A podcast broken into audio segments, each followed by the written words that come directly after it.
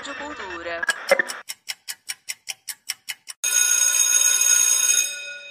Quem dera eu achasse um jeito de fazer tudo perfeito. Feito a coisa fosse o projeto e tudo já nascesse satisfeito. Quem dera eu visse o outro lado, o lado de lá, lá do meio, onde o triângulo é quadrado e o torto parece direito. Quem dera um ângulo reto já começa a ficar cheio, de não saber quando eu falto, de ser mim, indireto sujeito. Sujeito indireto, Paulo Leminski.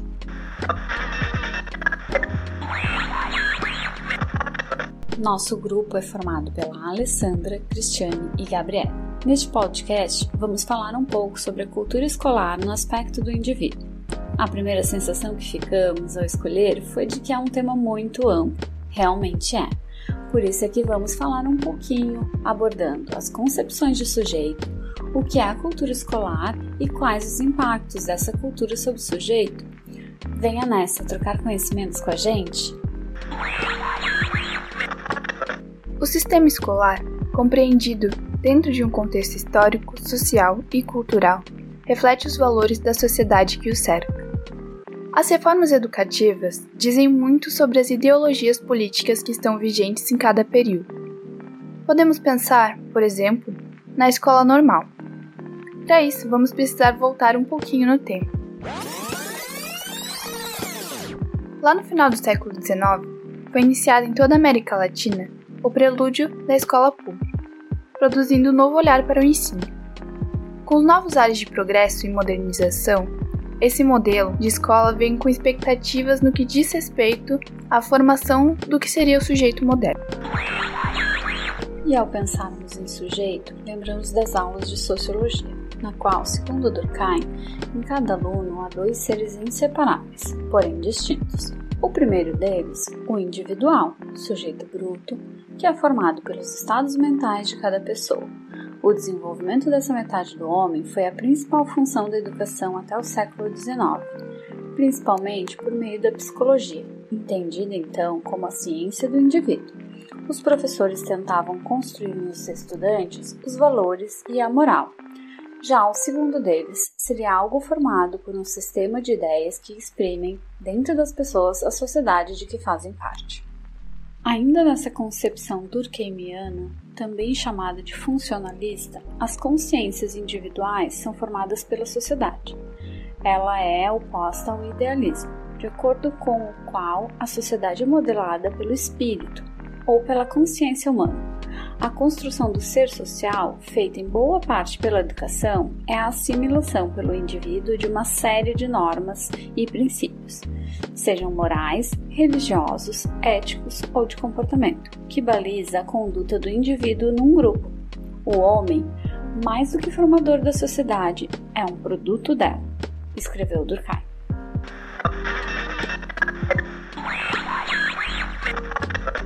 Nesse sentido, a contribuição do psicólogo e educador norte-americano Carl Rogers no campo da educação, numa perspectiva que faz parte da filosofia humanista, nos aproxima de suas ideias e discussões sobre o tema.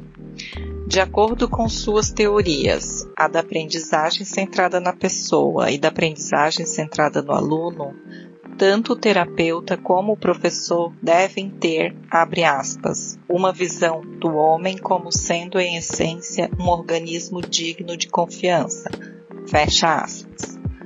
Essa frase é do próprio Rogers no livro Sobre o Poder Pessoal, edição de 1989, na página 16. Daí o lugar privilegiado da experiência subjetiva da pessoa o empirismo vivido e sua simbolização, pois estes são os aspectos que permitem a revalorização do indivíduo e seus processos de desenvolvimento. Uma de suas principais contribuições está no incentivo da descoberta do jeito de ser de cada um, fato que geraria um movimento de autocompreensão e autoaceitação. A empatia diz respeito à solidariedade com os sentimentos do outro. Na psicologia humanista e, portanto, também na educação humanista, é preciso valorizar o indivíduo por completo, porque a experiência e as dimensões afetiva e intelectual serão responsáveis por estabelecer aquilo que Rogers define como uma aprendizagem significativa, que é aquela que o aluno conduz a seu modo. Abre aspas. Homem educado é aquele que aprendeu a aprender. Fecha aspas. Essa frase é de Rogers na obra Liberdade de Aprender em Nossa Década, edição de 1986, página 126. Segundo ele, aprender é a capacidade de um indivíduo interiorizar o processo constante de aprendizagem. Pensa o afeto como ferramenta de ensino e o aluno como agente social, educando e educador de si. Seu modelo educativo inovador considera que o estudante deve assumir um papel ativo interventivo no processo de aprendizagem, refletindo, questionando e fazendo escolhas. A relação aluno e professor deve ser de cooperação, num esforço permanente por parte daquele que educa.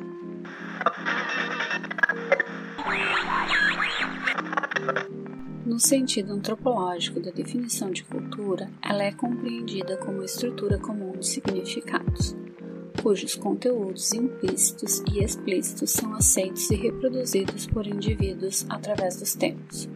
Tudo aquilo é adquirido historicamente dentro de uma sociedade, que se manifesta através de pensamentos, valores, hábitos e maneiras de organizar e desenvolver os espaços sociais. Faz parte de cultura.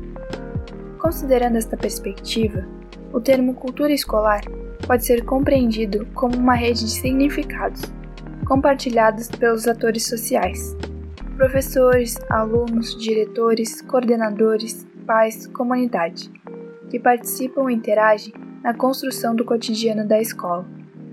Portanto, a cultura escolar está fortemente ligada à filosofia da escola. Fatores como o projeto político-pedagógico, as abordagens de ensino, o público-alvo, as metas pedagógicas e administrativas, os saberes e as práticas educativas devem ser observados, pois são eles os indicadores do tipo de filosofia reproduzida na instituição de ensino. Nesse caso, é equivocada a visão da cultura escolar como a cultura transmitida pela escola correto é defini-la como aquela cultura que tem origens na escola, posto que, além da responsabilidade pela formação educacional do sujeito, ela também exprime valores e crenças de seus membros enquanto organização educativa. A escola, portanto, é transmissora e produtora de cultura. Michel Foucault, em sua obra Vigiar e Punir, destaca o corpo como um objeto e alvo de poder, sendo ele um território de manipulação e treinamento. O controle sobre os corpos deriva de uma coerção constante, com métodos que têm como finalidade um domínio minucioso de suas operações, gerando uma sujeição contínua de suas forças. E, para Foucault, esses métodos podem ser chamados de disciplinas. O autor evidencia que no decorrer dos séculos 17 e 18, as disciplinas foram fórmulas gerais de dominação, que acontece como um maquinário, que desarticula o corpo humano. É sobre uma definição de domínio de corpos alheios, para que esses façam o que se quer da forma que querem que eles façam. Seguindo nessa linha, Foucault diz que a disciplina aumenta as forças do corpo, no sentido econômico de utilidade, ao mesmo tempo que diminui essas forças no sentido político de obediência, desassociando o poder do corpo. Para que isso se concretize, o autor pontua cinco tópicos para o controle da atividade, sendo eles: o primeiro é o horário, onde a rigorosidade do tempo define o ritmo das atividades na busca de uma construção de um tempo integralmente útil. A segunda é a elaboração temporal do ato, que é o ajuste do corpo aos imperativos temporais em um ritmo coletivo e obrigatório. O terceiro é o corpo e o gesto postos em correlação, que é definido pela união do corpo disciplinado com o gesto eficiente, com o bom uso do tempo, sem que nada fique ocioso ou inútil.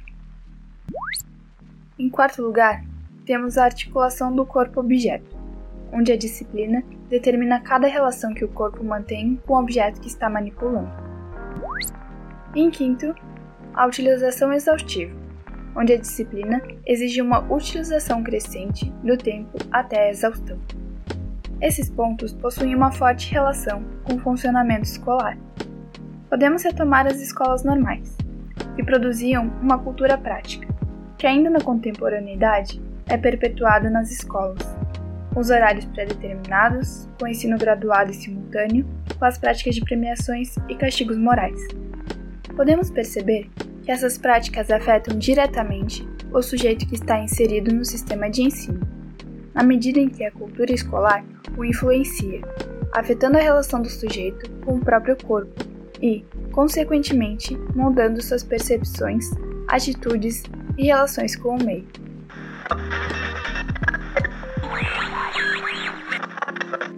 Papel da cultura escolar é fundamental nesse processo de constituição do indivíduo, assim como sua atuação no ambiente escolar também é determinante. Afinal, ambos são impactados e desenvolvidos. Um exemplo é a situação atual. Com a pandemia, houve necessidade de mudanças no ambiente escolar para que os alunos pudessem retornar às aulas presenciais, inclusive com ampla discussão entre a comunidade escolar, pais, prefeitura e Ministério Público.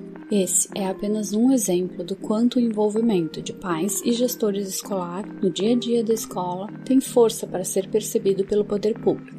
Esse podcast é um convite para refletir sobre essas questões em busca de um empoderamento do sujeito diante dessas realidades.